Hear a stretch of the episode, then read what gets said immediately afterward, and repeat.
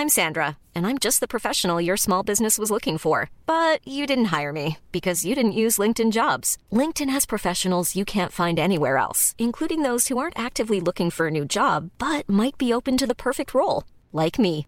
In a given month, over 70% of LinkedIn users don't visit other leading job sites. So if you're not looking on LinkedIn, you'll miss out on great candidates like Sandra. Start hiring professionals like a professional. Post your free job on linkedin.com/people today.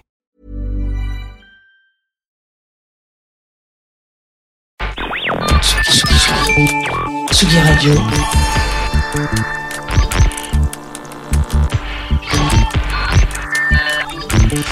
Sur la route des festivals. Avec Antoine Dabrowski. Le printemps ne peut vraiment démarrer que lorsque nous opérons notre rituel transhumance à Bourges, entre les concerts fédérateurs OW, le théâtre Jacques Coeur, les créations, la maison de la culture, les inouïs, les exclamations.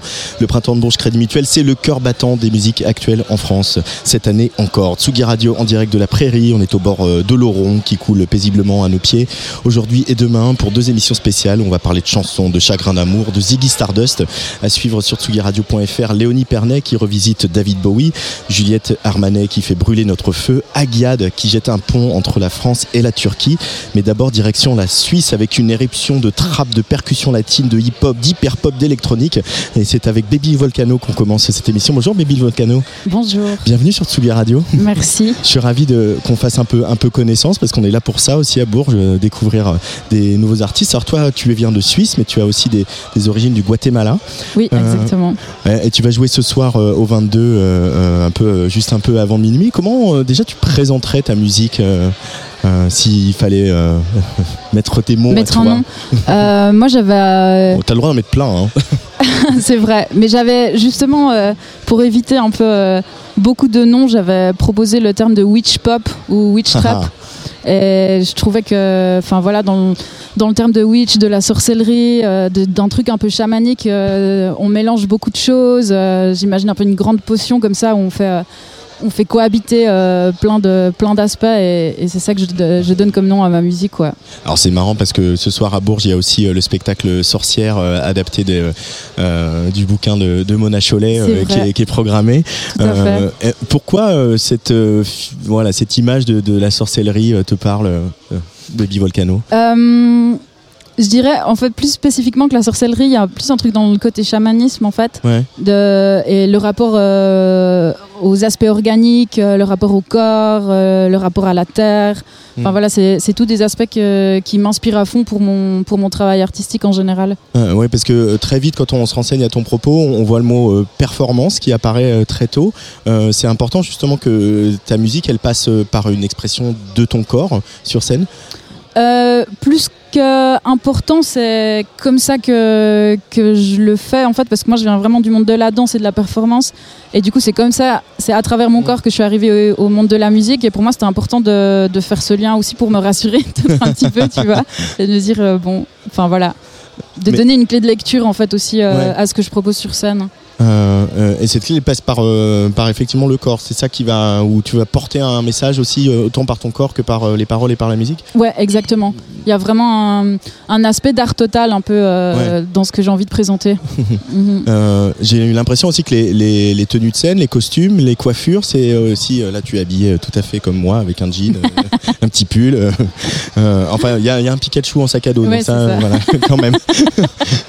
Ça c'est pareil, c'est un terrain d'expression, de jeu pour toi, euh, la ouais, manière dont tout tu à sur scène. Ouais. ouais, dans cette idée en fait d'art total, de, de pouvoir euh, travailler, de pouvoir cristalliser ce que j'ai envie de faire passer comme message euh, dans plein d'aspects. Mhm. Euh, Il y a eu un, un- un titre qui s'appelait Kill to Ego. Tuer votre ego. Pourquoi il faut qu'on on se remette un peu, euh, on, se dé- on se dégonfle un peu la tête, tu trouves, Ben, avec les réseaux sociaux et tout ça? Entre autres, ouais. Et puis aussi comme, euh, enfin voilà, on vit quand même une période avec les crises euh, climatiques, euh, les crises sociales et tout ça, et je sentais que j'avais un besoin de, de décentraliser un peu l'être humain, et, et c'était Ouais. ça que je voulais faire passer aussi euh, comme message. L'art, ça permet ça aussi. Ça permet de, de, voilà d'essayer de trouver des chemins de traverse et de d'interrompre un peu euh, le flot euh, du quotidien et, et de l'actualité. Ça permet de questionner en fait. Ouais. Je crois que c'est ça. Ça permet de, de mettre en avant des choses qu'on met peut-être pas en avant dans le quotidien, de mettre en avant de la vulnérabilité, de mettre en avant voilà des de, de l'intimité et tout ça. Euh, ça a toujours été présent dans ta, dans ton, voilà, dans ton, quand tu, depuis petit, tu voulais t'exprimer par euh, de manière artistique. C'est quelque chose qui était euh, présent en toi depuis longtemps? Euh, ouais, j'étais une enfant assez timide et j'ai trouvé dans le dans l'expression artistique un endroit où voilà, je pouvais. euh, C'était sécure pour explorer plein de choses. Euh, et tu as, qu'est-ce, qu'est-ce qu'on écoutait à la maison, par exemple, comme musique euh On écoutait beaucoup de musique d'Amérique latine, beaucoup de boleros, beaucoup de salsa, beaucoup de rancheras. euh, C'est des. Comment dire C'est un peu de la musique, euh, chanson comme ça mexicaine, euh, hyper, hyper dramatique, hyper surjouée. euh, et il y a quelque chose là-dedans qui m'a toujours interpellée dans ce ultra-romantisme, cette mise en scène de la tristesse où il y a une artiste qui m'a bercé toute mon enfance qui s'appelle Chabela Vargas. Et puis en fait, quand elle chante sur scène, on a l'impression qu'elle est possédée par un monstre et, et j'ai toujours trouvé ça assez fascinant. Quels sont tes liens avec euh, la, la- la culture de, de- du Guatemala, justement? C'est un pays que tu tu- auquel, dans lequel tu es allé beaucoup, ou justement c'est par la, la musique et la culture que ça passe? Non, c'est un pays que je connais bien. euh, Enfin, surtout l'endroit où habite ma famille, qui est, qui est dans les montagnes euh, à côté de Antigua. Mhm. Et euh, ben, j'ai été bercée. En fait, là-bas, c'est entouré de volcans tout le temps. Et c'est voilà, une figure de la nature qui, m'a bercée depuis toute petite et qui m'a toujours fascinée. Euh, Il y a eu un, un EP aussi il y a quelques temps qui s'appelait Syndrome prémenstrual avec mon espagnol abominable. Ça va, ça va. Donc euh, syndrome euh, prémenstruel. Ouais. Tu, euh, chaque titre en fait correspond à, à- à une partie de ton corps, donc il y a l'utérus, le poumon, le plexus solaire, etc. Qu'est-ce qui raconte cette EP Ben, il raconte une envie de pouvoir laisser parler des parties du corps qui sont pas forcément que le cerveau, par exemple, et puis de, de voilà que qu'est-ce que qu'est-ce que mon utérus il a raconté, qu'est-ce que ma peau elle peut raconter, euh, et voilà, moi je suis fascinée par euh, par l'épigénéalogie, et puis l'épigénéalogie c'est un peu les traumas que, ou enfin voilà ce que nous passent nos ancêtres ou ce qui est enregistré dans nos gènes et, et dans nos organes, et c'était aussi une manière de de faire honneur à tout ça. Euh, Et encore une fois, le corps il est là, quoi. Ouais. Oui, C'est incontournable, ça. hein. Ben, écoute, c'est en tout cas euh, comme ça que, que je suis entrée dans le monde de la musique. Après, je pense que ça va évoluer et puis, puis tout ça, mais c'est avec ça que, que je suis arrivée, ouais. Là, tu vas jouer ici à Bourges, au 22, où il y a, voilà, il y a du public, mais aussi euh, pas mal de professionnels. Euh, quand on vit en Suisse, comme c'est ton cas, euh, le, la France, c'est un, un territoire où on a envie d'aller euh, jouer, s'exprimer, rencontrer son public aussi.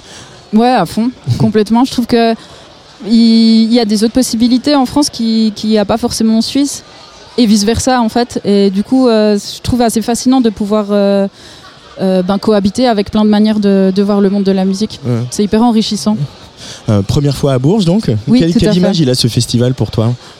Ben, moi, je connaissais pas très bien, je dois dire, mais, euh, mais le- les gens autour de moi m'ont m'ont pas mal parlé de, de ce festival et ils étaient très euh, contents et, et heureux euh, pour moi, pour nous, pour l'équipe euh, qu'on soit programmé ici. Donc, euh, je suis, je suis très reconnaissante de pouvoir être là, ouais. Pour revenir à ta musique, dans, dans les morceaux, il y a, un peu- il y a de, de l'anglais, il y a un peu de français, et puis il y a de l'espagnol. Euh, c'est le moment question Rosalia. Est-ce que le fait que Rosalia ait le succès qu'elle a, et de se dire c'est plus facile, plus simple de se dire euh, on peut aller euh, voilà, être une superstar en chantant en espagnol? Est-ce qu'il y a eu un changement? Est-ce que, Ou alors est-ce que pas du tout, Rosalia, je fais fausse route et c'est pas quelqu'un qui t'inspire? Alors si, c'est clairement quelqu'un qui m'inspire, ouais, Ouais. à fond. Euh, mais comme euh, plein de- d'autres euh, d'autres artistes aussi. Euh, non, c'est plus un truc. euh, euh, en fait, l'espagnol, ça fait complètement partie de partie de moi, comme le français, et c'est plus quelque chose dans la musicalité en fait que Ouais. que j'ai trouvé une plus grande liberté en espagnol qu'en français.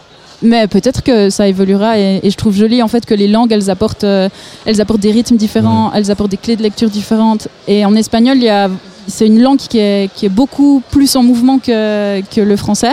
Il y a beaucoup plus de mots et, de, manières d'inventer des mots en fait euh, que le français n'a pas. Et c'est une, grande liberté pour moi.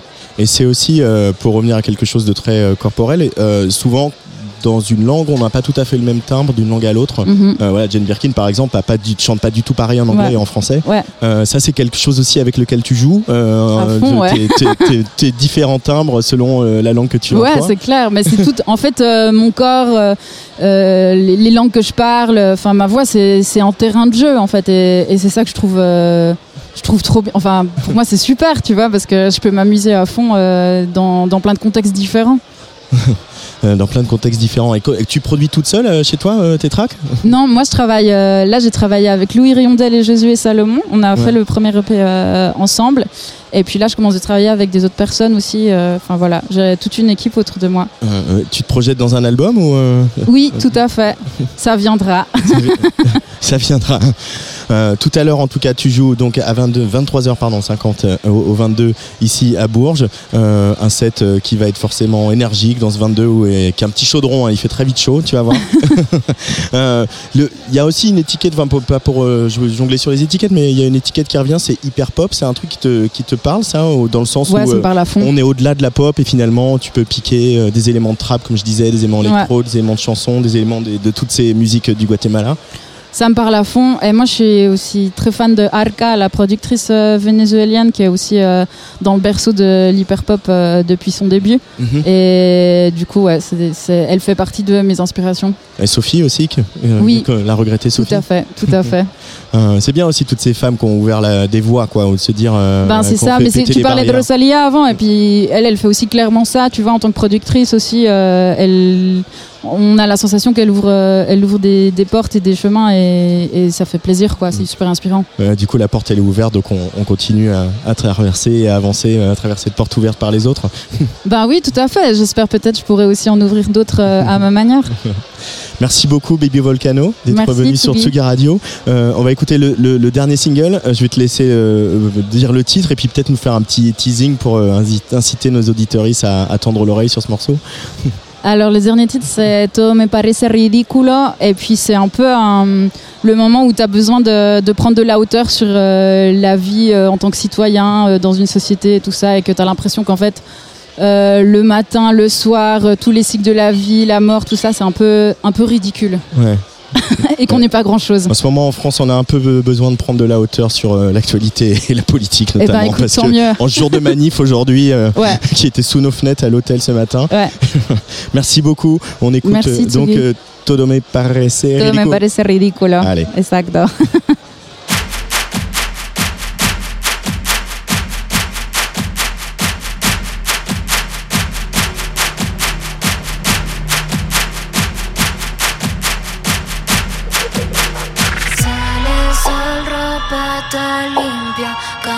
campo sigue igual, día empezó. Cae luna, ropa está sucia, City sigue igual, día terminó. Guarda, guarda, mediodía, ángeles y bichos esperan en la sala. Que el tráfico pare para cruzar la calle. Sale el sol, ropa limpia, campo sigue igual, día empezó.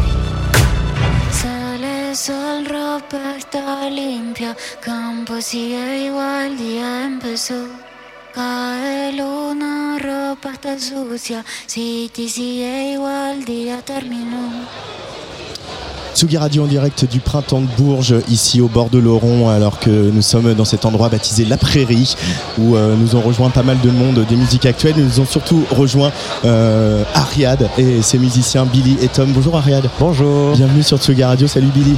Salut. Salut Tom. Bonsoir. Vous avez euh, joué aux Inouïs à midi, euh, midi et demi. Euh, donc euh, voilà, pour les gens qui sont couchés tard comme moi, c'est un horaire compliqué, mais euh, c'était un, un- un assez beau moment et une assez belle salle qui s'est remplie et qui ne s'est jamais vidée. Euh, avec euh, un, un beau moment de concert. Comment vous l'avez vécu euh, euh, ce matin, ce concert c'était tous les un- trois? C'était un très beau concert pour nous. Ouais. Franchement, on a, on a passé un super moment. C'était euh, c'était très émouvant comme concert. Vraiment, on a, on a essayé de vivre les, les émotions pleinement, d'oublier un peu le côté euh, compétition, tout ça. et euh, ouais, c'était même, enfin, ça débordait presque d'émotions de notre côté. Et j'ai l'impression qu'on avait une- des très beaux retours aussi du public, donc c'était euh, super. Pareil, Billy, Tom, euh, même sensation? Oui, bah, moi j'ai oublié qu'il était midi et demi pendant qu'on jouait. Et, euh, et c'était euh, oui, c'était un moment fort. euh, euh, on vit un peu la même semaine que toi, justement. On n'a pas beaucoup dormi, mais, euh, mais euh, on a eu un shot d'adrénaline pendant le concert et, et on était ravis. Et si je pouvais rejouer, je, je rejouerais demain. Oui, c'était un super moment. Après, je vais pas réitérer ce que camarades. je pense qu'on a compris. Mais euh, non, c'était super. Alors Ariad, toi, euh, tu es un peu euh, l'intellectuel de la bande puisque tu es, euh, voilà, tu as fait Sciences Po, tu es spécialisé sur voilà, les questions du Moyen-Orient. Et la musique, comment elle a, elle a débarqué dans ta vie en même temps quand j'ai entendu des choses que tu racontais sur scène, notamment de, de ton grand-père, sans que la musique, finalement, elle a toujours été là, et la chanson notamment. Bah oui, complètement. La musique, elle a toujours été là. dans ma famille, toutes les chansons qu'on écoutait, beaucoup, beaucoup de musique arabe, Fayrouz, Umm Kalsoum, Sabah Fakhri, toutes ces références euh, très connues du Moyen-Orient. Alors oui, je suis enseignant-chercheur, c'est vrai, je travaille sur le Moyen-Orient. Euh, et j'ai commencé ce projet avec mes deux amis il y a, il y a un peu, à peu près deux ans maintenant. Ouais. Et en fait, c'est un peu bateau, mais j'ai l'impression de faire un peu la même chose, hein, que je fasse de la recherche sur le Moyen-Orient ou de la musique avec des influences du Moyen-Orient. J'ai une petite quête un peu euh, euh, qui, qui vient de cette région. Moi, je suis d'origine syrienne. Et voilà, on essaie de se construire un petit peu un, un genre de refuge tous ensemble, de donner un peu du sens à ce qui se passe là-bas, dans mes recherches et euh, par la musique aussi. Euh, c'est euh, voilà, on, on a vu le succès d'Altingun, hein, le, le- le groupe euh, néerlandais, euh, voilà, dont une partie est originaire de Turquie. Et C'est vrai que c'est aussi des- un répertoire qu'on connaît pas forcément comme on devrait le connaître ici. Euh, Il y a cette volonté-là aussi, alors même si tu on composes et tu écris tes chansons, mais il y a cette volonté-là aussi de mettre un coup de projecteur sur euh, des cultures et des musiques euh, qui n'arrivent pas forcément jusqu'à nos oreilles. Complètement, il y, y a cette pédagogie dans le projet. euh, c'est pour ça que c'est important pour moi de- d'expliquer un petit peu ce qui se passe euh, quand, je suis, euh, quand je suis sur scène, quand je chante cette Dalruna notamment, qui est une chanson traditionnelle que mon grand-père chantait. Je dis deux trois mots, voilà, pour que les gens savent, euh, les, gens sachent pardon de quoi de quoi il s'agit. Et, euh, et ouais, enfin, je, je donne même un cours à Sciences Po qui s'appelle Musique et politique au Moyen-Orient. Ah, Donc il y a, il y a un assister petit peu des, choses qui se passent des, super des deux côtés. Je crois que je vais bien a jeter- assisté à un cours, ouais. Euh, alors, toi, euh, Ariad, tu chantes, tu joues du oud, si je dis pas de bêtises. Carrément. C'est du oud. Euh, Billy, toi, tu es au clavier. Comment on, on travaille cette matière? Parce qu'il y a vraiment une volonté dans la musique d'Ariad aussi d'avoir euh, quelque chose de très chanson. Des fois, tu chantes en français, d'autres fois euh, en turc, En turc et en euh, arabe. et en arabe. Euh, comment on, on vient mettre son grain de sel, euh, toi qui viens de la pop et euh, plus de, de musique euh, plus électronique? Et ben justement, on- il faut juste euh, assumer pleinement euh, ce qu'on est et, et, euh, parle bien près du micro parce que voilà. Les influences sont plus euh, anglo-saxonnes et Ouais. c'est justement cette fusion des deux mondes qui fait que, que voilà, on, on se ment pas à nous-mêmes et que ça donne une musique un peu, un peu singulière et, euh, et qui parle à tout le monde, même à ceux qui parlent pas le turc. Euh, Voilà, c'est l'objectif. Euh, toi Tom, tu es principalement à la basse et euh, euh, c'est des morceaux, des chansons qui sont assez lents. Et pour autant, il y a vraiment, euh, enfin, j'ai- j'avais envie de dire chaloupé, mais euh, ouais, il y a vraiment un groove euh, profond et assez irrésistible. Moi, j'ai senti, euh, même sur des chansons qui sont parfois des, des- des balades, euh, il y a presque rien quoi dans les arrangements. Euh, c'est un plaisir d'aller chercher ce groove dans des tempos, des tempis très très lents quand, quand on est bassiste. Euh, ouais, de toute façon, c'est toujours un plaisir de chercher le groove, peu importe le tempo, je pense. Mais euh, voilà, il n'y a, a pas vraiment de souhait de faire quelque chose de chaloupé ou quoi, c'est juste qui, c'est-à-dire ce qui me vient. Enfin, C'est au feeling quoi. Ariel, de quoi elle parle tes chansons? Est-ce que, est-ce que le, du coup le, le chercheur en sciences politiques que tu es euh, a envie aussi, euh, au-delà du répertoire et des cultures, de, parler euh, de ces pays qui vivent souvent des situations politiques, sociales, économiques compliquées Bah, c'est sûr que toutes nos chansons, qu'elles soient en français, en arabe ou en turc, elles sont traversées par cette histoire, notamment l'histoire syrienne. Donc, mais encore une fois, moi, c'est un pays dont je viens et, j'ai été très marqué, bien sûr, par, ce qui se passe là-bas. Donc, c'est là et il y a une forte nostalgie, il y a des souvenirs de cette région et en même temps, on essaye de, de construire quelque chose qui soit compris euh, de, de tous, de toutes et donc euh, on fait passer ça par des, des émotions plus personnelles. On parle d'amour, de, deuil, euh, des choses que qu'on a pu vivre. Voilà, donc il y, a- il y a encore une fois cette nostalgie, cette douceur aussi qu'on essaye d'apporter et toujours cette thématique du refuge. Encore une fois, c'est un peu ce qu'on essaie de construire avec cette musique. Euh, on peut dévider cette pelote là du Ouais. refuge justement. Qu'est-ce que ça symbolise le Mhm. refuge? Bah, c'est un titre notamment qu'on chante qui s'appelle Liman. Liman en turc, ça peut vouloir dire le, le refuge. Et euh, moi, je pense qu'à titre personnel, la Syrie, c'était quand même un refuge pour moi dans ma vie. Euh, C'était un espace très important où j'avais des proches, des, des souvenirs très importants. Et euh, quand j'ai perdu ce refuge, entre Ouais. guillemets, il a fallu que je le reconstruise. Et je pense que la musique me le permet notamment. Et Tom et Billy aussi, voilà. Ils sont mon refuge. C'est assez beau ça quoi. C'est tout très émouvant. d'entendre ça. Euh, euh, Billy, tu t'intéressais toi auparavant à ces, à ces musiques-là, à ces- la musique de ces pays-là?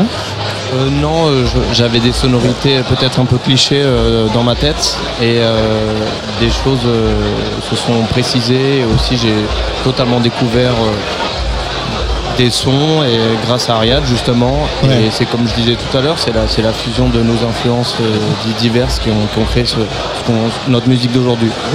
Euh, Tom, pareil, toi tu, euh, tu avais euh, musardé dans ces euh, musiques-là avant Bah, pas réellement en fait. Euh, Ouais. là, là, enfin, je pense un peu comme euh, un peu le commun des mortels. euh, la vision qu'on avait de ces musiques-là venait des films, des jeux vidéo. Après, c'était toujours l'esthétique, je trouvais ça cool, Ouais. mais je connaissais pas grand-chose. Et c'est en rencontrant Ariad qu'on a commencé à faire de la musique ensemble. Qui, est, euh, on arrangeait un morceau, il faisait ah bah tiens, écoute ça, c'est intéressant. Et là, waouh, c'est trop bien. Un autre truc, ah, et ce son, et là, putain, qu'est-ce qu'on peut faire? Enfin, on était, euh, enfin, c'est, en un monde s'ouvrait à moi. Et du coup, euh, je trouvais ça super. Euh, Enfin, c'est voilà, le professeur Ariad euh, nous a enseigné euh, la musique de l'Orient euh, sous toutes ses formes.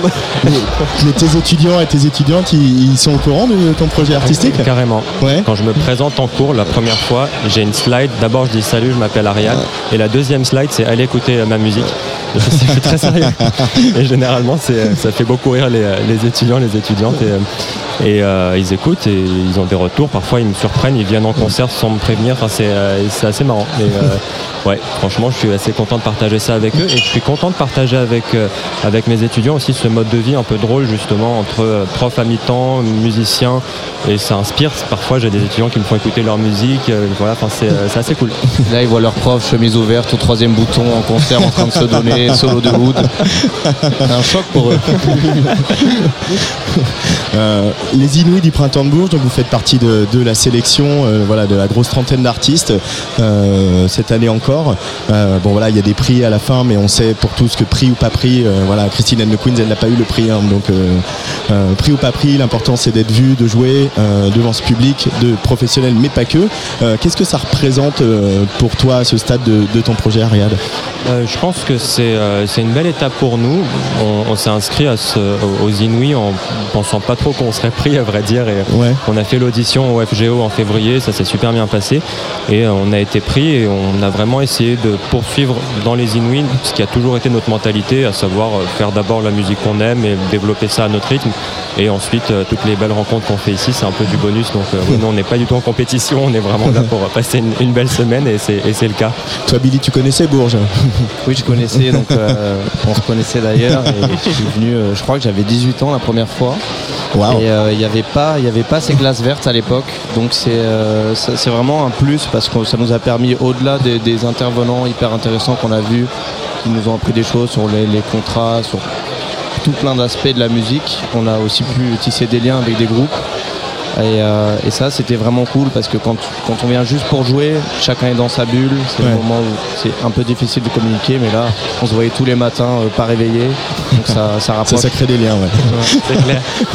Et ça, c'est- ça, ça a cha- c'est aussi un- une conséquence du Covid parce que euh, ça, je sais que Rita Sarego qui dirige le, le- voilà, les Inuits du printemps de Bourges euh, et tout le réseau printemps, elle, elle s'est rendue compte que dans le Covid, bah, on se parlait pas assez, et vous, vous parliez pas assez, et que du coup, voilà, tout, tout- tout le dispositif a évolué. Euh, Bah, merci le Covid, hein. bah, des fois, on peut dire merci le Covid. c'est pas un projet Covid, Ariad. Non, c'était là avant. Euh, ça a commencé un petit peu avant et euh, on travaillait. Alors d'abord, je travaillais un peu avec Tom d'un côté et avec Billy de l'autre. On a travaillé sur des premiers morceaux ensemble. Mais c'est vrai que c'est à la sortie du Covid, cette envie de reprendre le live, ça nous a fait reprendre le projet déjà à trois. Donc on a un peu remonté le projet à ce moment-là avec cette envie de le porter sur scène et euh, toujours cette idée un peu justement ces influences euh, syriennes par exemple. La musique c'est joué là-bas. Enfin, c'est vraiment une Ouais. histoire de live. Et euh, j'ai proposé un peu cette philosophie à Tom et Billy qui ont, qui ont beaucoup aimé. On a, on a construit ça ensemble. Tu, dernière question, c'est voilà, tu chantes euh, donc en turc, en arabe, en français. Tu as déjà eu la chance, euh, vous avez déjà eu la chance d'aller jouer euh, ailleurs, bah, peut-être en Turquie, peut-être en Syrie, peut-être. On n'a pas euh, encore eu, euh, on n'a pas encore eu cette chance, mais c'est vraiment notre projet. On a ce rêve de faire toute une tournée même dans, dans la région d'ici Ouais. quelques années peut-être. Donc euh, voilà. Donc les tourneurs, si vous nous entendez, Il y en a quelques-uns là, mais ils sont euh, occupés à faire autre chose pour le moment. Mais on leur dira. Merci beaucoup Ah, merci euh, d'être venu au beaucoup. micro de Suga Radio. On va écouter Karagul. J'espère que je le prononce bien. Parfaitement. Et puis un petit teasing, voilà, j'aime bien vous demander ça pour euh, voilà, mettre en bouche les, les auditeuristes sur ce morceau, euh, de quoi il parle. Euh, Karagül, c'est euh, donc Karagül, ça veut dire la rose noire en Voilà. turc. C'est une rose noire qu'on trouve dans le, le sud de la Turquie. C'est un- une rose à la fois fascinante et effrayante. Et euh, pour moi, c'était un peu une métaphore d'une relation de, de dépendance affective en fait. Voilà ce que raconte ce morceau. Très bien, merci beaucoup Tom. Billy et Merci. À toi. euh, Merci. sur la Tsugi Radio Merci, en Tsugi. direct du printemps de Bourges.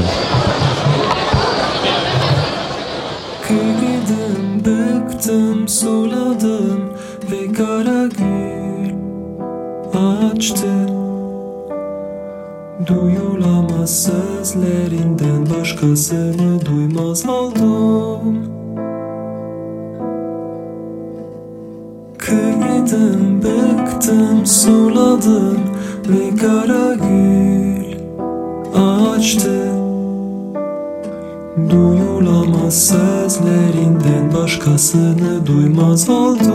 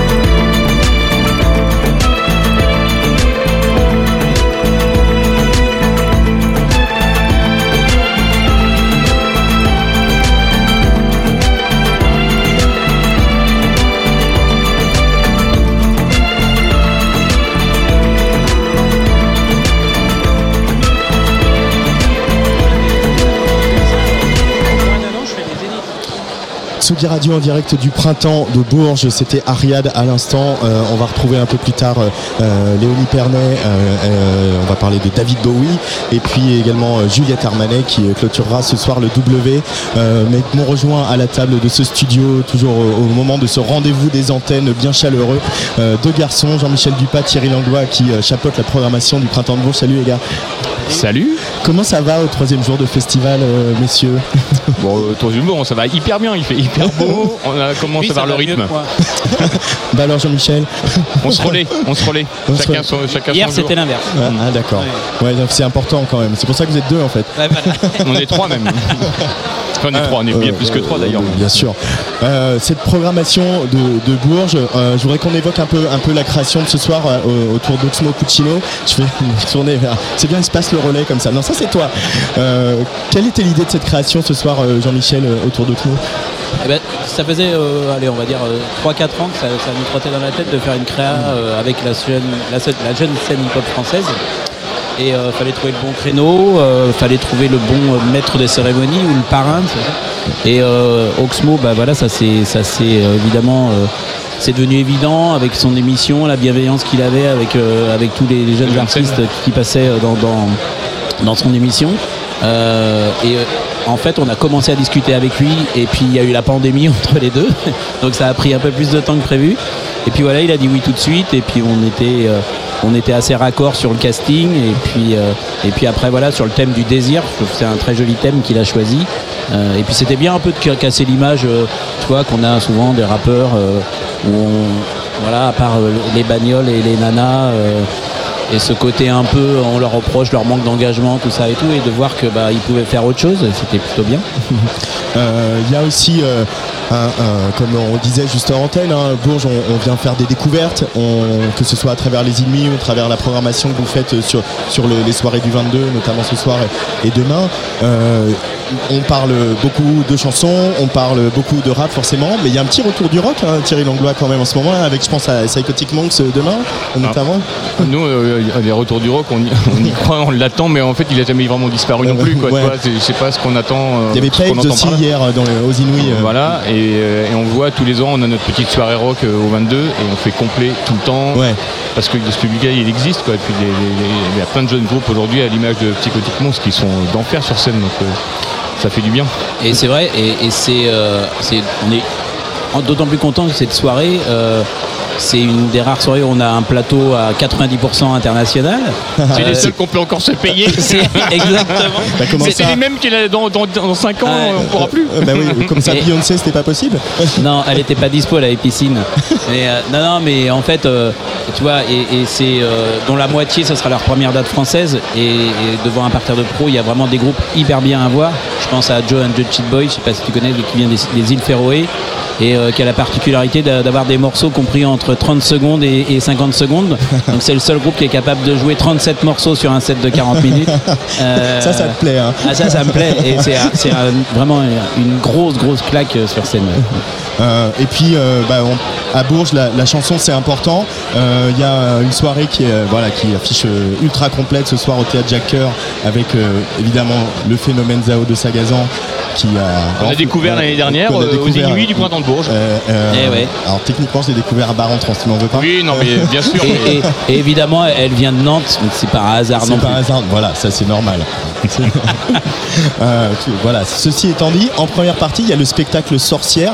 Euh, donc on, on va le rappeler, hein, voilà, c'est un, un spectacle qui est adapté euh, en partie du, du- du livre de, de Mona. Euh, et c'est vrai que Bourges a toujours été un festival où, il y a du contenu, voire souvent du contenu politique. Euh, C'était euh, une, vraie envie hein, d'avoir ce spectacle à l'affiche cette année, euh, Jean-Michel. Ouais, ouais, carrément. En fait, c'est bien de proposer autre chose que des, juste de la diffusion et d'avoir des spectacles qui sortent un peu de l'ordinaire. On a souvent fait euh, au Palais, au Palais Jacques Coeur des rencontres musique-littérature. On a fait ça chaque année. Donc, euh, Ouais. effectivement, dès qu'il y a ce genre de spectacle, on est toujours assez attiré vers ça. Et c'est vrai que c'est un, beau spectacle parce que déjà, euh, voilà, le livre de Mona Chollet, c'est quand même un vrai manifeste féministe et puis qu'on est quand même en plein dedans. C'est important de pouvoir défendre ce genre de, de- de propos. Et puis euh, voilà, ce mélange euh, euh, musique, euh, lecture avec quatre comédiennes qui sont formidables, et PR2B au chant. Et là, on aura Francky Gogo à, à la batterie et, et- et au percu. Voilà. Donc c'est important pour un festival de sortir un peu que de cette ornière strictement musicale et pouvoir proposer, comme tu disais, des choses un peu sociétales, politiques. euh. Euh, ouais, c'est c'est, euh, voilà une volonté aussi de Boris Godel, le directeur, que le, le printemps se déploie dans la ville, qui raconte plus plein d'histoires et pas que des histoires de musique, quoi, et d'articuler culture et société. Ça, mais on a aussi la chance d'avoir le format de festival qui permet tout ça. On n'est pas qu'un grand festival d'extérieur, on a plein de théâtres, on a plein de salles, de plus petites salles, on a plein d'endroits où on peut jouer, donc ce serait dommage de ne pas s'autoriser tout ça. Qu'est-ce que vous faisiez en 1972, Thierry et Jean-Michel Oh, je, devais bien, je devais bien être à mon biberon, mon deuxième, deuxième biberon du soir, non Non, je fais une petite, une petite boutade, mais c'est vrai que voilà, il y a ces trois créations euh, euh, autour de la de Harvest de Neil Young par la Maison Tellier, Silly Boy Blue euh, ce soir qui reprend Transformer de Lou Reed, et hier euh, Léonie Pernet, euh, Ziggy Stardust de David Bowie. Euh, cette année euh, hyper importante, Olivier Nuc du Figaro me disait non, c'est l'année essentielle dans la musique actuelle, il n'y en a pas eu d'autres. Il y en a eu d'autres, mais celle-ci, elle est quand même. Voilà, c'est quand même. En 72, il y a trois albums parmi les. Est sans doute les 10-15 albums majeurs de l'histoire de la musique qui sont sortis à quelques mois d'intervalle. Donc c'était quand même une année exceptionnelle. Donc euh, voilà, c'était. Même si ça fait un peu plus de 50 ans, puisque c'était en 72, on aurait dû le faire en 2022. On a un petit décalage, mais c'était hyper important de rendre hommage à ces, à ces trois albums-là qui, qui sont dans tous les classements de, l'histoire de la musique comme étant des albums ultra marquants. Et surtout, euh, ce qu'on avait envie, c'était de, proposer un, petit pendant de. Il fallait qu'elles soient. Ces, créations-là soient faites avec des voix de femmes. Ces trois artistes, ces trois albums d'artistes masculins. Et nous, on voulait des voix de femmes sur ça. Donc sur la Maison Tellier, ils se partagent voix de femmes et voix d'hommes. Voilà, Silly Boy Blue, juste piano-voix ce soir. Et hier, euh, Léonie Pernet qui a vraiment réussi, euh, voilà, pour moi, son spectacle de Ziggy Stardust. On lui avait demandé une version totalement différente et surtout pas euh, voilà, un copier-coller, ça avait aucun intérêt. Et elle a fait une espèce de version euh, voilà, rétro-futuriste avec euh, des influences afro et tout. Et c'est exactement le, le pied de nez qu'on attendait d'elle sur, euh, sur- pour, pour, revisiter cet album de Ziggy Stardust. On, on va la voir euh, au micro tout à l'heure. je, l'ai interviewé hier. Pour prendre un, peu de chance sur l'économie de notre filière, c'est voilà, on a traversé une crise. On a les JO l'année prochaine. On a l'explosion des coûts. Il y a plein de problématiques. Tu en avais parlé dans le notre le Tsugi Thierry qu'on avait consacré à, à- à- à l'argent du live. Euh, et donc, est-ce que aujourd'hui faire un plateau comme vous le faites à Bourges, avec quand même des, de la tête d'affiche avec Juliette Armanet ce soir, avec des têtes d'affiche euh, rap plutôt vendredi et samedi, euh, c'est encore plus une gageure, c'est encore plus une équation compliquée à résoudre? Ah ouais, ouais, ouais. C'est de pire en pire. Euh, c'est normal, mais c'est pour le coup, tout à l'heure, on, expliquait que le format du festival nous pouvait nous permettre plein de choses et c'est cool. Et puis, par ailleurs, le format du festival nous complique beaucoup les choses aussi. Quoi. La capacité des lieux, euh, la capacité dans une petite ville comme ça d'attirer assez de monde, de nous-mêmes se marcher sur les pieds euh, tous les jours en se faisant autoconcurrence euh, d'une soirée à l'autre. Et la puis, période aussi, la puisque période. on n'est pas encore sur les festivals estivales, donc euh, les artistes qui se consacrent au festival d'été sont pas là en avril. Généralement, ils ont fini leur tournée d'arena, on est entre les deux, donc c'est toujours compliqué. ouais. Donc ouais, il y a- il y a- et puis il y a effectivement euh, économiquement, c'est l'équilibre il est dif- difficile à trouver, mais je crois que c'est euh, un problème sur lequel on travaille depuis euh, les deux dernières éditions, qu'on n'a pas encore abouti euh, à l'équilibre parfait pour que ce soit euh, digérable, mais, on, y arrive quoi. Et puis on peut prendre des pendances, c'est-à-dire que nous on a choisi bah voilà, de faire des créations chaque année, il y en a au minimum 5 qu'on présente, de, recentrer vraiment sur la scène émergente, c'est 70% des artistes qui sont émergents, qui sont vraiment de la découverte euh, au printemps de Bourges. Et puis cette difficulté-là, on essaie de la contourner pour essayer de trouver autre chose et de faire autre chose et profiter. euh, Mais on doit, on doit quand même arriver à rester un festival populaire, sinon tout ce qu'on met en place au niveau de l'émergence euh, ça n'aura aura beaucoup moins de sens. Quoi, tu vois. Donc il faut trouver l'équilibre sur tout ça. Enfin, ouais, il faut avoir un peu euh, toute la gamme aussi, quoi. Ouais, bah, c'est c'est un vrai festival et puis le, le- le grand public ils veulent voir les, ils veulent voir des, des vedettes, des stars, euh, tu vois, des gros spectacles. De plus en plus les gens veulent voir des gros spectacles, donc ça aussi c'est des spectacles qui sont plus chers mais à raison. Enfin, tu vois, on voit la production de Pâle hier quand ils arrivent, bon, euh, ça plaisante pas. Vois, euh, il y a 10 ans on n'accueillait pas des productions comme ça, quoi, tu vois, donc euh, tout ça, ça, tout ça, ça joue. Alors ça a du bon, hein, ça c'est bosser plein de gens. euh, faut juste qu'on trouve le bon équilibre. quoi. On va y arriver. Mais euh, il y a, on, voit, on voit la qualité de la programmation et des, voilà, des, des- des- des paris artistiques que vous faites, que ce soit sur les créations, sur l'émergence, etc. Mais euh, vous êtes des programmateurs optimistes aujourd'hui, euh, malgré un contexte tendu? De toute façon, déjà, programmateur, c'est un, c'est un métier c'est de- c'est- toujours. Qui n'existe pas, déjà. euh, c'est- plutôt, euh, c'est plutôt déceptif en général, quoi. tu Ouais. vois. Donc, euh, mais est-ce qu'on est optimiste? Bah, Évidemment, sinon on serait pas là. C'est un métier où Non, t'as- non, et- on et est puis- content, on est heureux, quoi. Et puis il y aura toujours de la place pour autre chose. Oui. c'est juste à nous de l'inventer. mais Dans les pires toujours- moments, tes feuilles blanches, euh, euh, au moment où ils font pas, tu trouves une solution. Et, euh, et c'est bien aussi de pouvoir euh, piocher un peu, d'essayer de se réinventer. Donc il y aura- toujours des solutions bis. Mm. Et ça c'est bien. Et que ce soit nous, voilà, sur les idées, les artistes qui ont envie de bifurquer vers d'autres choses. Donc euh, non, moi je suis plutôt optimiste. Il y aura toujours des choses à faire. Donc euh, Bourges est encore là pour, euh, pour longtemps. On va fêter euh, les 50 ans approchent, à l'air de rien. hein. Arrête. ça fait bizarre quand même hein, de se dire ça. Bientôt avec le déambulateur. Bientôt avec le déambulateur pour aller à la prairie. Euh, juste euh, pour finir, on va écouter euh, euh, Zao de Sagazan euh, qui joue donc ce soir à guichet fermé. Euh, il s'est passé quelque chose au Trianon. On va voir si c'est la même chose ce soir à Jacques Coeur. Mais euh, quand elle a joué le morceau qu'on va écouter avec Tristesse, où en fait c'est un hymne. Moi j'ai eu l'impression, c'est en train de devenir un hymne. J'ai eu l'impression de vivre les débuts de Fauve avec des gens qui reprennent les Ouais. paroles et euh, bah, un truc très fort. Moi, je mets mon billet que Zao de Sagazan, elle était inouïe l'année dernière, elle est au théâtre cette année et qu'elle est au W l'année prochaine. On prend les paris. C'est- bien possible. C'est en tout bien cas, c'est tout possible. ce qu'on lui souhaite. hein. Ouais. Mais euh, ça aussi, ça donne des raisons d'espérer de Mais voir oui, quelqu'un qui vient de la chanson Ben oui. faire Ben ce- un projet audacieux Mais il y en a plein et ça marche. des projets comme Mais ça. carrément. Mais l'homme pâle en fait partie, euh, Pomme en fait partie. euh, Enfin, il y a plein de choses comme ça qui sont super en ce moment. Quoi. Non, non, ouais. Il y, a- il y a plein de raisons d'être optimiste. Bon bah ça c'est ça c'est on va terminer là-dessus. Merci Thierry Langlois et Jean-Michel Dupart. Merci à toi. Merci à toi. Radio Tristesse Zao de Sagazan évidemment encore. Ce soir, j'ai enfin trouvé la sagesse et désormais les pleins pouvoirs. Quelle audace de me faire croire que je ne suis qu'un pauvre pantin manipulé par vos mains dégueulasses de désespoir. Marionnettiste je suis et sûrement pas l'inverse. Les émotions sont des couleurs, je suis le peintre qui les renverse. Et sûrement pas l'inverse. Hmm. Qui va la tristesse? Vous ne m'aurez pas ce soir. J'ai enfin trouvé la sagesse et désormais les pleins pouvoirs. Quelle audace de me faire croire que je ne suis qu'un pauvre pantin manipulé par vos mains dégoulinantes de désespoir. Marionnettiste je suis et sûrement pas l'inverse. Les émotions sont des couleurs. Je suis le peintre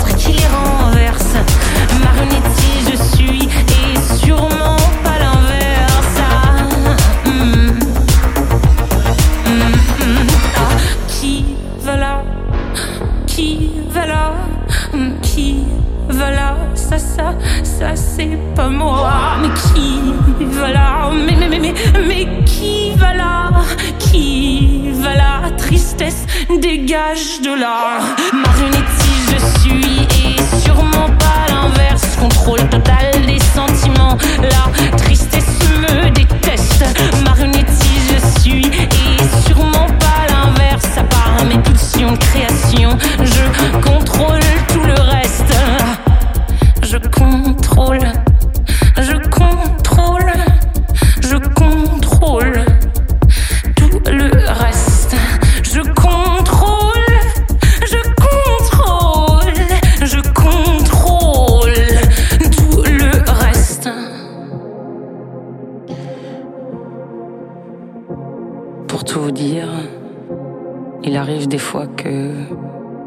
et que j'ai beau tout faire, tout dire pour la faire partir, elle, elle reste là. Et en fin, en, en fin de compte, je me demande même si elle serait pas là un peu tout le temps. Tristesse est là et. Tristesse. Marionnette, on est.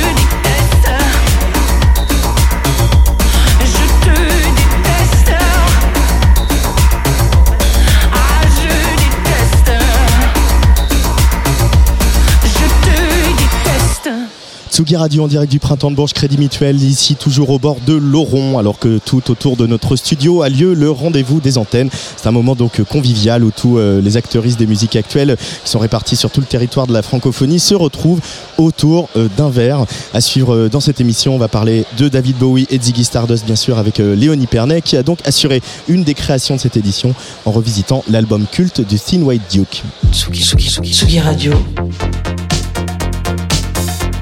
Sur la route des festivals. Avec Antoine Dabrowski. Et peut-être que dans quelques années à Bourges, de jeunes artistes s'attaqueront à brûler le feu, le deuxième album de Juliette Armanet qui euh, met le feu ouais, à la chanson depuis un an et demi en la sertissant des paillettes du disco. Juliette Armanet, c'est un peu toutes nos histoires d'amour, toutes nos peines de cœur, tous nos coups de foudre, toutes nos larmes. Elle fait chanter la France à tue-tête si fort qu'elle en a déréglé l'alarme incendie de l'accord Arena lors de son passage à Bercy le 17 mars. Et ce qu'il y a de chouette, c'est que la tournée se poursuit encore et qu'on aura la chance ce soir à Bourges de voir Juliette et son groupe de tueurs balancer ce qui est sans conteste un des meilleurs shows à tourner dans l'Hexagone en ce moment. Dis Juliette, à quoi tu joues?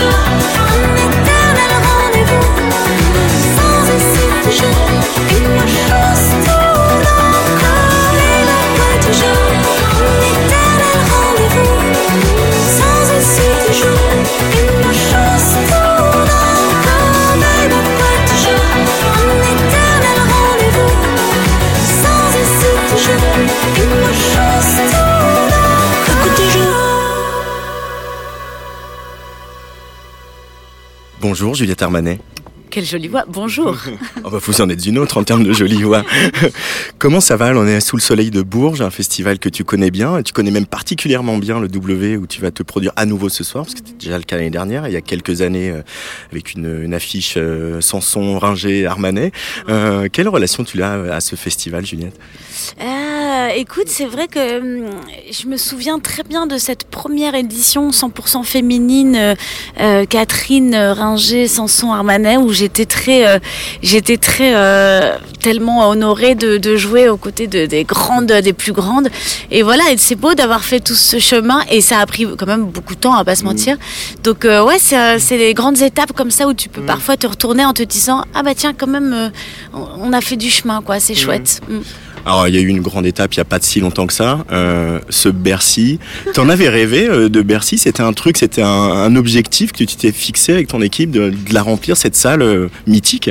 Franchement, pas trop, mais j'avoue que quand, ça- quand on a commencé à en parler, je me suis dit, mais quand même, on parle de Bercy, quoi. Moi, c'est des, là où j'ai vu Prince, c'est là où j'ai vu Stevie, enfin, c'est là où j'ai vu les, les grandes, grandes, grandes icônes de la pop, quoi. Et de se dire que voilà.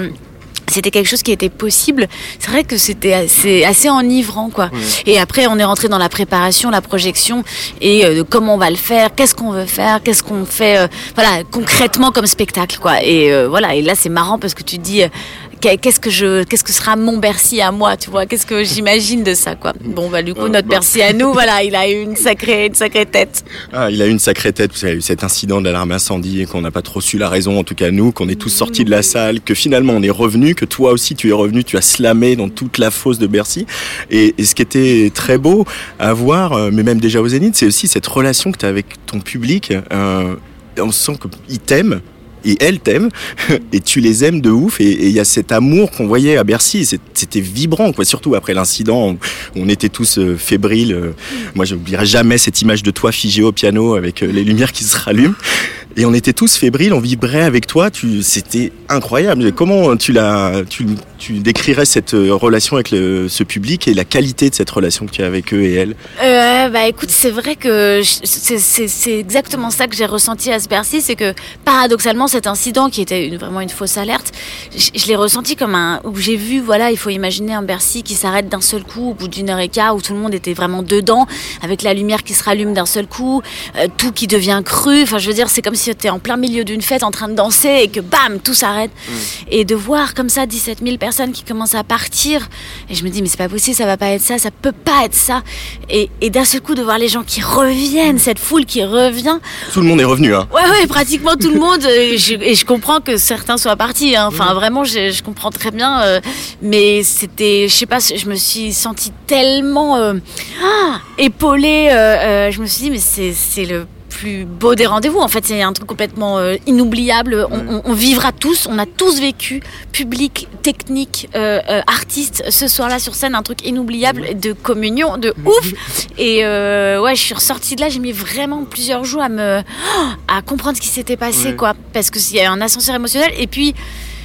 Et puis en fait, ça m'a plu cette histoire que ça, que les plombs pètent, euh, que- avec un album qui s'appelle Brûler le feu, qui a une alarme incendie qui se déclenche. Je me suis dit bon, en fait, ça va, ça me ressemble bien le côté un peu rock'n'roll et, et heureusement c'était, il y avait rien de grave, c'était vraiment juste une, une fausse manip technique quoi de Bercy.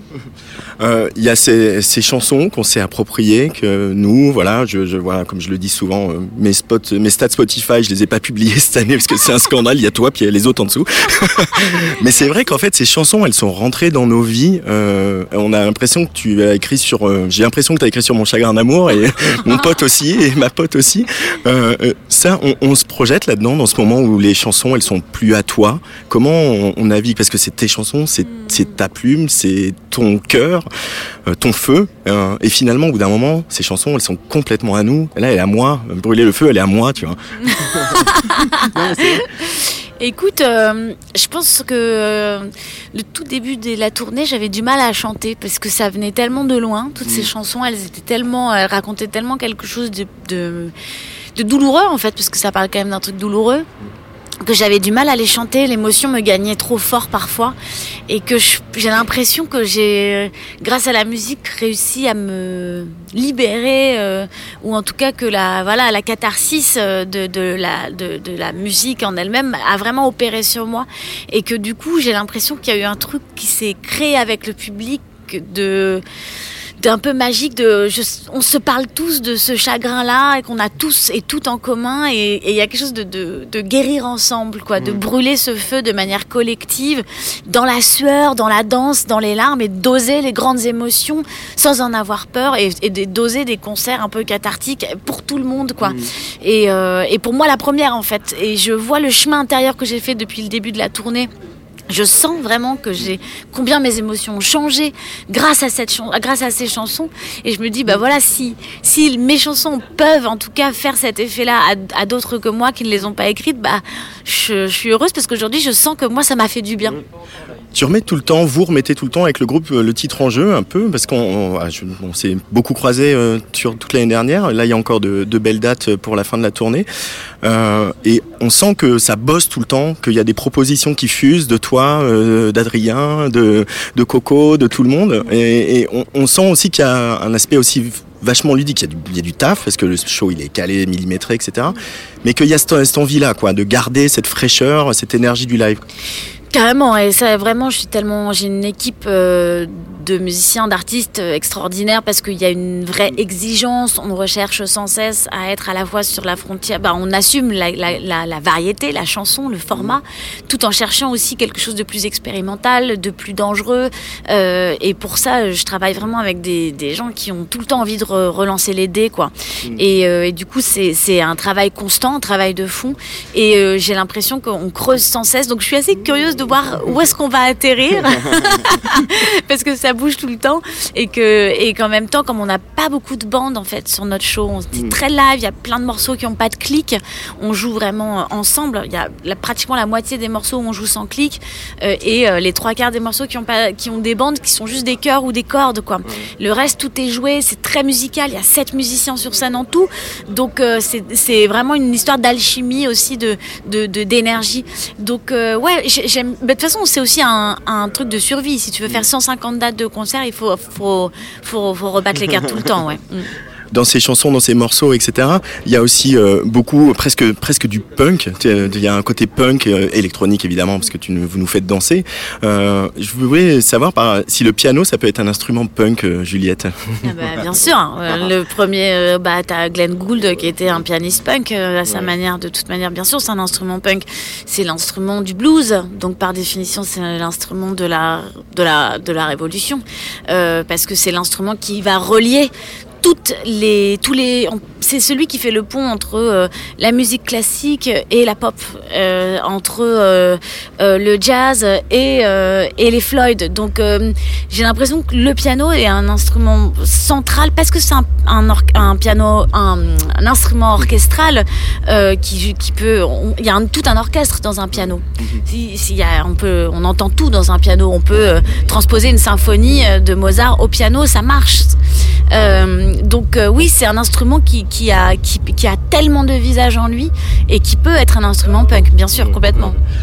Alors, tu es pianiste chanteuse. J'ai déjà posé cette question à d'autres pianistes chanteuses et chanteurs. T'as quelle relation avec ton piano? Y a, il y a- c'est un amour, c'est fusionnel ou par moment vous vous entendez pas? Euh, Comment euh, comment ça se passe au quotidien avec ce piano On te voit beaucoup sur les réseaux sociaux. Où régulièrement, tu nous postes euh, des petites choses. Là, t'as fait un petit tuto sur qu'importe, etc. Euh, mais voilà, ce piano, un instrument, c'est aussi une relation au long cours. Oui, alors ce qui est bizarre, c'est que maintenant que j'ai- un petit garçon, j'ai une famille, j'ai mon piano chez moi et bizarrement, j'arrive pas trop à jouer à la maison. Alors ça m'interroge quand même parce que j'ai l'impression que moi j'aime jouer quand quand je suis seule, euh, quand personne m'entend, quand il n'y a pas de d'oreilles pour écouter. Contrairement à mes parents qui eux ont toujours joué dans la maison, voilà. Et je me dis mince, c'est quand même dommage parce que mon fils m'entend pas tant jouer que ça. Euh, mais parce que je sais pas, j'ai l'impression que j'ai une relation un peu farouche, quoi. C'est mon, c'est mon truc à moi et j'ai du mal à le, à, à jouer euh, comme ça euh, quand quand quand il y a la vie de famille autour. J'ai j'ai l'impression que c'est un, un- un- une relation secrète un peu. Donc euh, il va falloir que je, je travaille un peu là-dessus parce que c'est vrai que moi j'ai vraiment grandi avec de la musique tout le temps autour de moi. Donc je me dis c'est quand même dommage que je que j'arrive pas à, ouvrir cette porte-là. Et en même temps, est-ce que c'est pas aussi mon endroit de liberté? On en a peu hein, dans nos vies des endroits vraiment de liberté et de et de tête à tête avec soi-même, on n'ose plus vraiment euh, se regarder en face. On a tellement des écrans partout sous les yeux tout le temps. euh, ça nous permet de nous échapper euh, beaucoup de nous-mêmes. Donc j'aime bien aussi l'idée d'avoir un lieu, un endroit qui ne soit qu'à moi et où personne ne regarde et écoute. Ah, c'est intéressant ça aussi, ça veut dire que c'est aussi un endroit où tu retournes, euh, par exemple quand il s'agira de, de donner une suite à cet album euh, dans quelques mois peut-être, Euh, c'est aussi un endroit où tu retournes comme un jardin secret. Ah ouais, ouais, complètement. Mais c'est aussi le lieu où j'ai l'impression que je peux me dire des choses que je peux dire nulle part ailleurs. Quoi. C'est c'est. Mais encore faut-il ça se cultive. Comme tous les jardins, il faut et ça se cultive. Et pour le moment, je, je fais moins de piano toute seule dans mon coin qu'avant. mais ça va revenir, ça va revenir parce que la vie de tournée, elle est, elle est très prenante et, euh, puis elle est collective, donc euh, c'est c'est pas toujours évident de s'extraire, mais ça va revenir, ouais. Tu te projettes euh, justement dans un prochain album déjà Tu, euh, tu, euh, pas, tu commences à écouter d'autres choses, tu commences à lire, à regarder des films, à essayer de t'inspirer, de t'ouvrir un peu, euh, ou c'est trop encore dans, le jus de la tournée Non, j'arrive pas trop à faire ça. Moi, je sais qu'il y a plein d'artistes qui arrivent à le faire, de composer en tournée. Je suis pas. J'ai l'impression que j'ai envie de vivre l'expérience jusqu'au bout sans penser à la suite. Je suis dans le dans le dans ce disque là, dans ce feu là, et je pense qu'en plus l'album, je pourrais pas le composer si j'ai pas un peu décanté tout ce que j'ai traversé. Euh, donc, euh, j'ai pas du tout envie pour le moment de réfléchir à quoi que ce soit. Euh, je, je me dis, je suis à fond dans ce qu'on vit, dans ce gros chaudron là, bouillant. Et puis quand ce sera fini, j'aurai aussi, je pense, la tristesse de cette fin. Et je pense que c'est cette tristesse là qui te tend la main en disant, allez viens, maintenant on continue. Pour le moment, je suis déjà trop encore dedans. Mais le disco, il sera toujours là euh, pour toi Euh, Voilà, c'est cette envie de faire danser les gens, euh, parce que, euh, bah, je te l'avais un peu dit la dernière fois, mais tu as commencé au piano sur des choses plus balades, des tempos plus lents, et là vraiment on sent qu'il y a eu cette envie d'aller chercher la sueur, le corps, etc. Tu, tu danses beaucoup, euh, euh, il est très physique le show pour toi, et, euh, et c'est c'est vrai qu'une fois que la- une fois que c'est passé par le corps, on peut plus faire autrement. Hein. C'est très bien dit. Une fois que c'est passé par le corps, on peut plus faire autrement. Je pense que je pourrais plus du tout me passer de ce, de ce rapport-là à la musique, là. Vraiment plus du tout, ouais, complètement. Donc il y aura toujours un petit peu du disco et toujours un petit peu de la danse et toujours beaucoup de feu pour euh, Juliette Armanet pendant ses prochains shows. Ah oui, puis on a quand même des, des, des feux d'artifice euh, et Ouais. tout ça et tout ça. On est bien. Hein. T'as un peu le trac là quand même de retrouver Bourges Ouais, ouais, sincèrement, j'ai le trac. euh, je vais pas mentir parce que euh, parce qu'en plus euh, le concert de l'année dernière, j'étais un peu euh, un peu froissée parce que j'avais pas l'impression d'avoir donné le ce que j'avais envie de donner. Donc ouais, j'ai envie que ce soit un beau show. Après, on joue hyper tard, alors ça me déstabilise toujours le truc de jouer aussi tard. Moi je suis hyper content que tu joues hyper tard. Ah ouais, c'est vrai, mais parce que tu passes par mille émotions. Ah, j'en ai marre. Ah, c'est trop long. Ah, c'est trop. Ah, on y est déjà là, mais attends, on est en retard. Enfin voilà, ça va. C'est toujours comme ça les trucs. Attends, mais il reste 10 minutes, on n'a pas fait le quart de ce qu'on devait faire. Mais oui, oui, je suis hyper contente. Puis c'est beau de partager cette affiche avec Isia, avec Hervé, avec Benjamin. C'est des gens que j'adore, donc euh, je suis très contente. Ouais. Merci beaucoup Juliette Armanet. C'est à toi. Merci beaucoup de nous suivre avec tant de d'émotions et de gentillesse. Merci.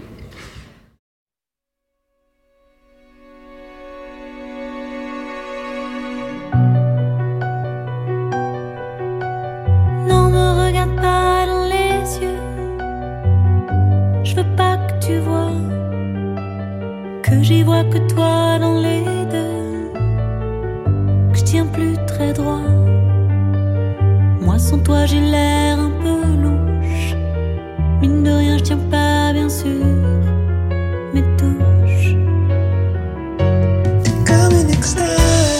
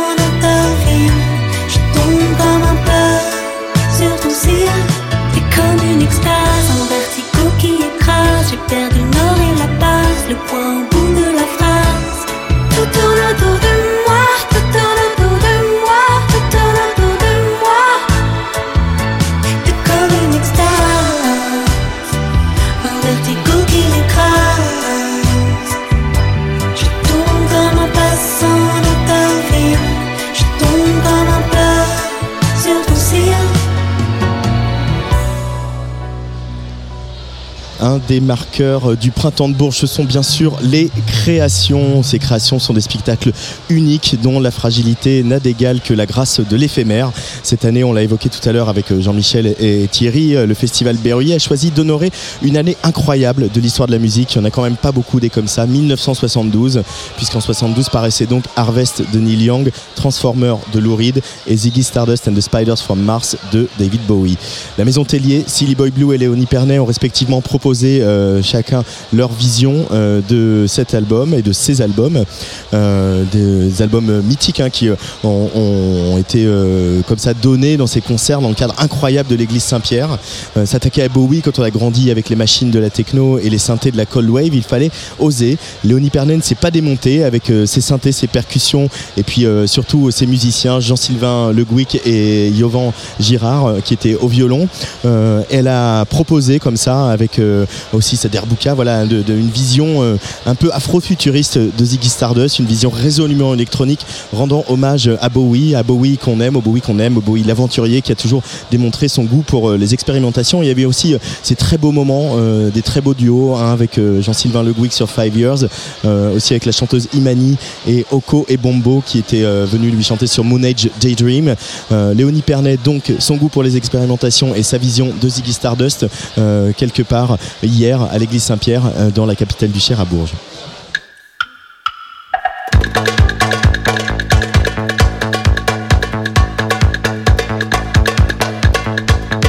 J'adore, en festival on vit un peu nos meilleures vies, on joue les punks à chiens avec Léonie Pernet parce qu'on est sur euh, les marches d'une église. Cette église c'est l'église Saint-Pierre euh, où tu vas donner ce soir à Bourges euh, une relecture euh, de Ziggy Stardust and the Spiders from Mars de David Bowie. Salut Léonie Pernet. Hello, salut.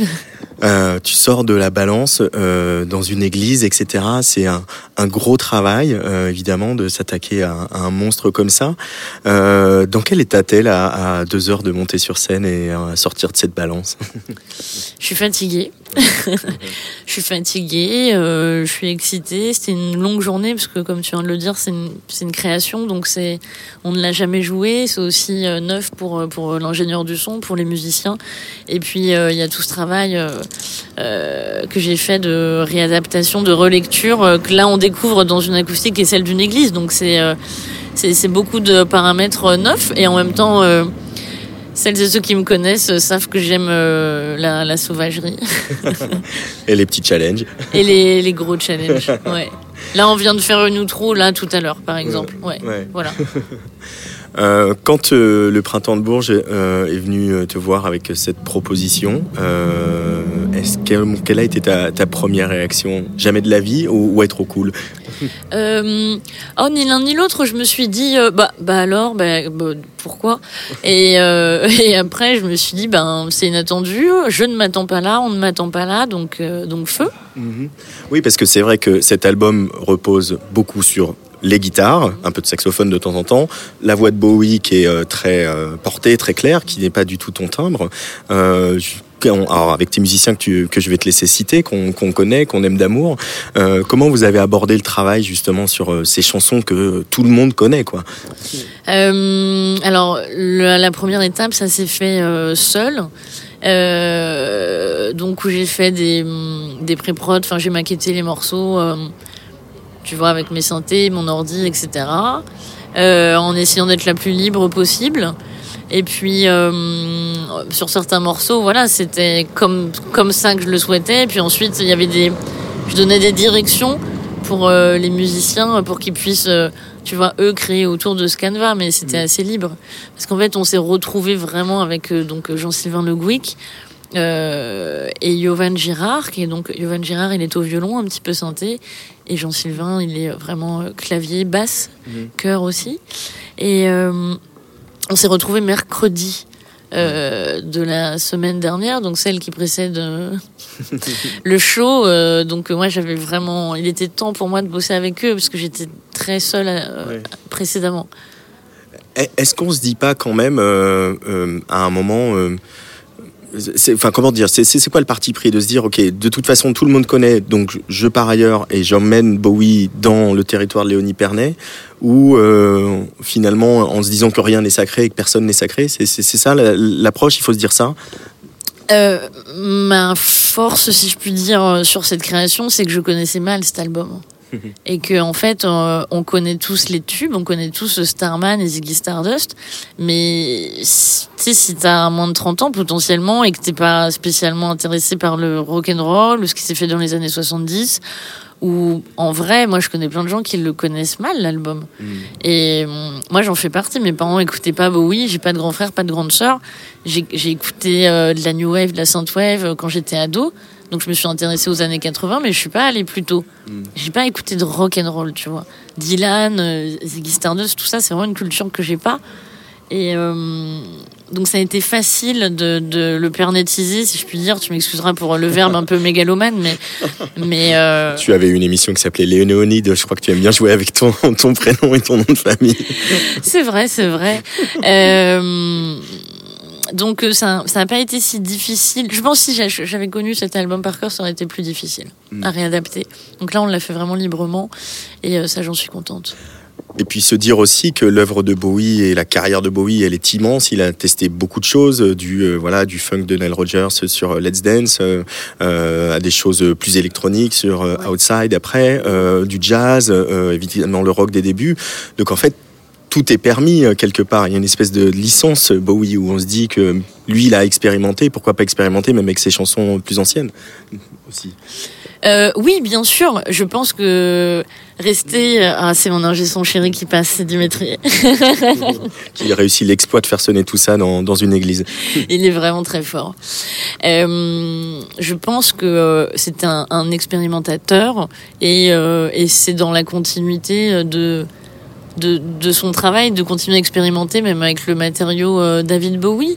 C'était euh, quelqu'un qui, euh, qui, qui, voilà, qui avait à cœur de, de mettre la marge au centre, euh, que ce soit en musique ou sur des thématiques euh, plus sociétales, euh, comme notamment la fluidité dans le genre, etc., la bisexualité. Je pense que c'est continué. euh, Enfin, mo- moi, je, je me suis vraiment approprié ce travail, mais je, euh, je pense que j'ai respecté sa démarche de, créateur. Ce qui est marrant, tu évoques euh, voilà le- les questions de genre euh, qui sont euh, propres à, à, à Bowie, qu'on connaît dans son parcours, des choses qu'il a dites, des choses qu'il a dites euh, d'ailleurs comme on les dirait plus aujourd'hui. Et là, euh, on joue dans une église, enfin vous jouez dans une église qui n'est pas désacralisée. J'ai dit on, voilà, moi je, me plaît, ça me plaît, ça me plaît cette empathie. voilà, je, bah, je serais totalement en empathie avec vous euh, tout à l'heure pendant le concert, c'est sûr. Euh, le jouer dans une église qui est pas désacralisée, on pense à voilà ce qui est arrivé à, à Bilal Hassani il y, a, il y a quelques semaines. Ça a un peu de sens, tout ça, c'est cool quand même aussi d'amener ça, d'amener ce contenu-là aussi dans une église. Bien sûr, on remercie les, les sacristains euh, pour, euh, pour leur prêt généreux. J'ai croisé euh, un couple de personnes âgées tout à l'heure qui, je pense, étaient en charge de, de l'église. Et oui, c'est très étonnant, mais, mais j'aime bien quand, quand on se croise tous dans des lieux. Moi, j'ai un, un grand respect des lieux sacrés, tu sais. Je, je trouve que, tu vois, il y a ce truc un peu, parfois, quand, quand on dit, bah, moi, je suis croyant, tu vois, j'ai la foi. Parfois, les personnes qui ne croient pas ont souvent, je trouve, en tout cas en France, un ton un peu arrogant, comme si, euh, faites vraiment con pour avoir la foi, tu vois. Un peu les gens qui ont rien compris quand même, qui se rassurent comme ils peuvent, peu cher. Et euh, moi, tu vois, croire, c'est c'est quelque chose que je respecte et que j'aime, donc euh, j'aime jouer. Enfin, tu vois, ça me fait plaisir de jouer dans une église.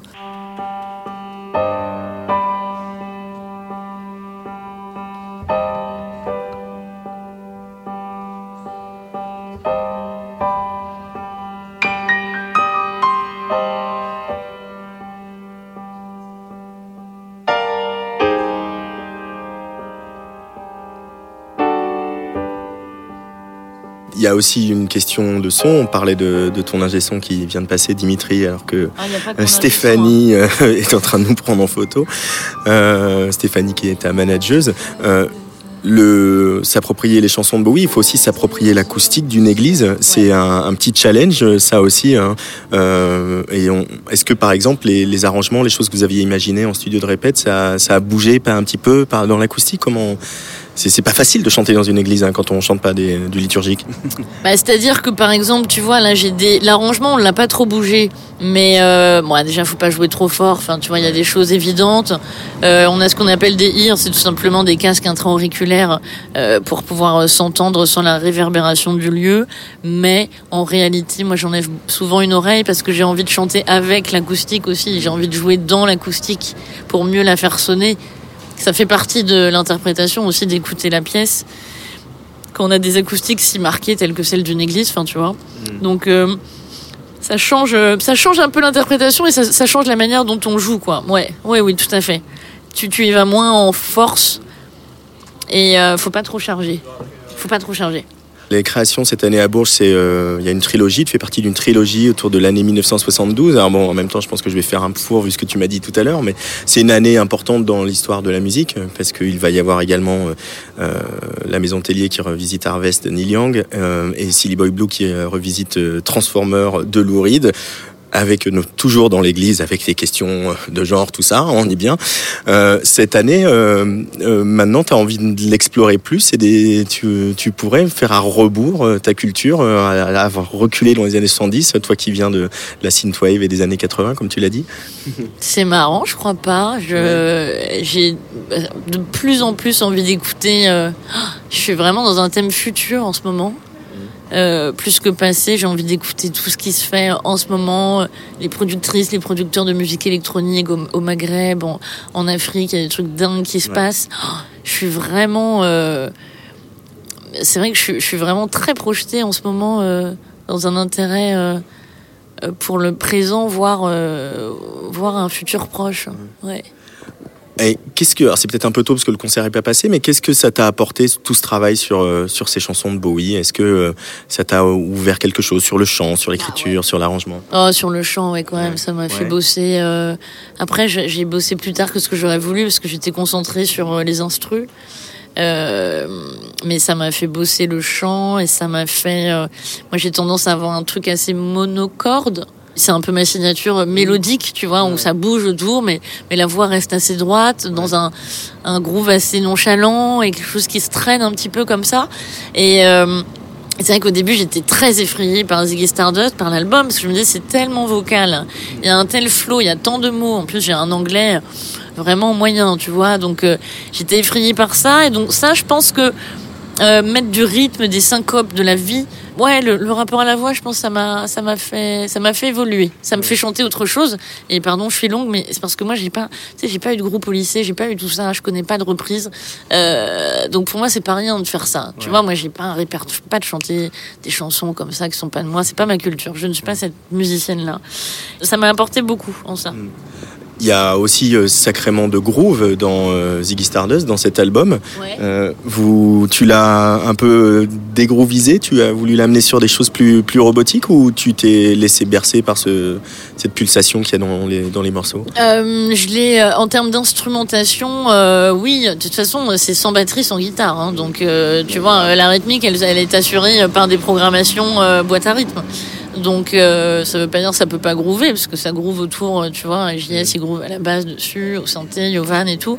Mais euh, oui, euh, j'ai ramené un truc, euh, un truc années 80. De toute façon, il y a vraiment un truc, j'ai dit rétro-futuriste, Ouais. voire afro-futuriste, et c'est vraiment ça, parce que c'est synthétique, plus quelques vrais instruments, piano, violon, plus les percussions. Euh, T'as Darbuka qu'on connaît bien. voilà, qu'on connaît bien, euh, mon petit djembé. euh, ouais, c'est un peu plus straight. C'est un peu plus straight. Mm. Eh bien, merci beaucoup, Léonie Pernet, euh, Break a Leg pour tout à l'heure, euh, pour ce concert. On sera là, euh, on sera là pour notre concert. hein, c'est ça qu'on a dit. On est là, on est là, même si. Merci beaucoup.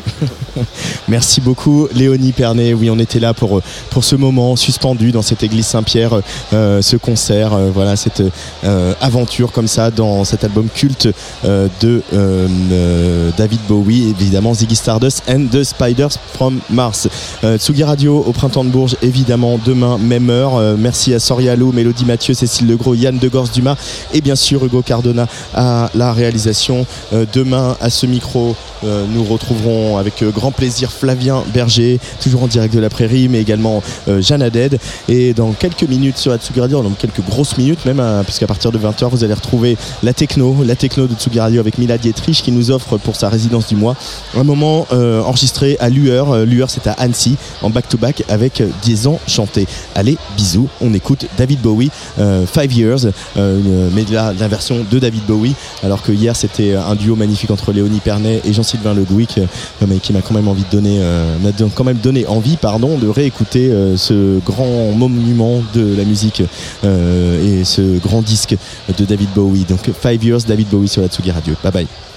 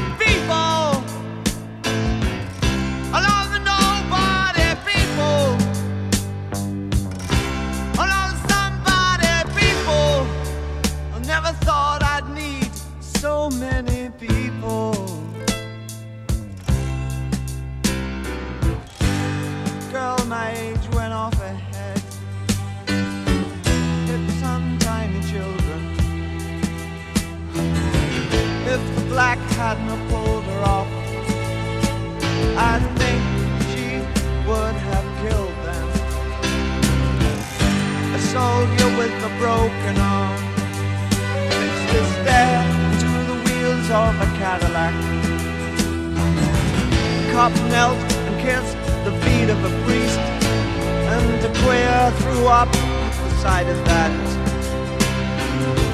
I think I saw you in an ice cream parlor, drinking milkshakes cold and long, smiling and looking so fine. Don't think you knew you were in the song. And it was cold and it rained, so I felt like an actor and I thought.